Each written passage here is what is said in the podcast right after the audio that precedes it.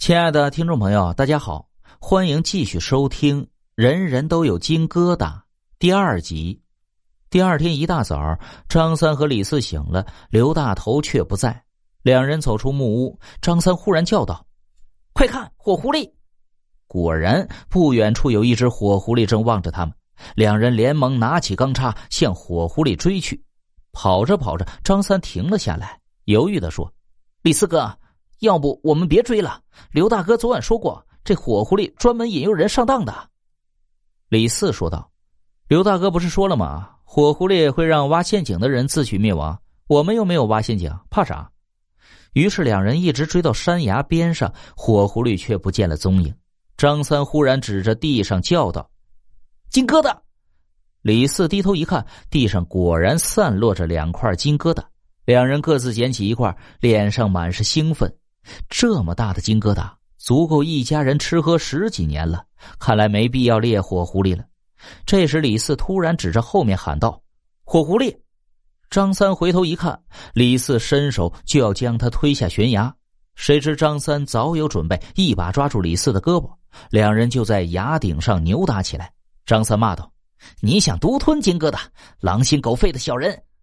李四笑道：“哼，你还不是一样。”张三气喘吁吁的说：“当然了，但我没想到你下手这么快。”李四喘着粗气说：“哼，先下手为强，后下手遭殃。”忽然，刘大头的声音传来：“人性本恶，果然如此。哎，就因为贪婪，人类才不断的骚扰火狐狸的清修。我真不该救你们。”张三和李四见刘大头走过来，只好松开手，各自抱着一块金疙瘩，讪讪的站在一边。刘大头说：“昨晚关于火狐狸的故事还没讲完。火狐狸并不想变成人，但如果被人抓住，无奈之下杀了人，他就只能变成这人的模样了。等到五百年满，才能自由变换形象。”张三、李四二人看着刘大头嘴里冒出的尖牙，瑟瑟发抖。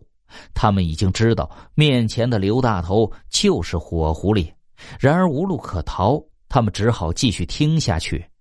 那一年来了一个想捉火狐狸的人，他很聪明，无论火狐狸怎么引诱，他都不会掉进陷阱里。就这样，双方斗智斗勇了好几天。有一天，火狐狸引诱那人时，不小心被树藤绊倒，被捉住了。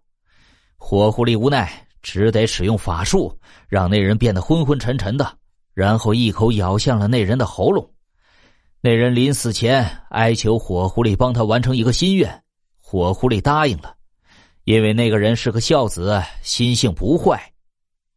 刘大头说完，举起手里的一个兽皮袋子说：“我给村子里的每户人都准备了一个金疙瘩，帮他们渡过难关。本来我想让你们带回去的，现在不放心，走吧。”我送你们下山。张三和李四丢掉钢叉，随刘大头走下山。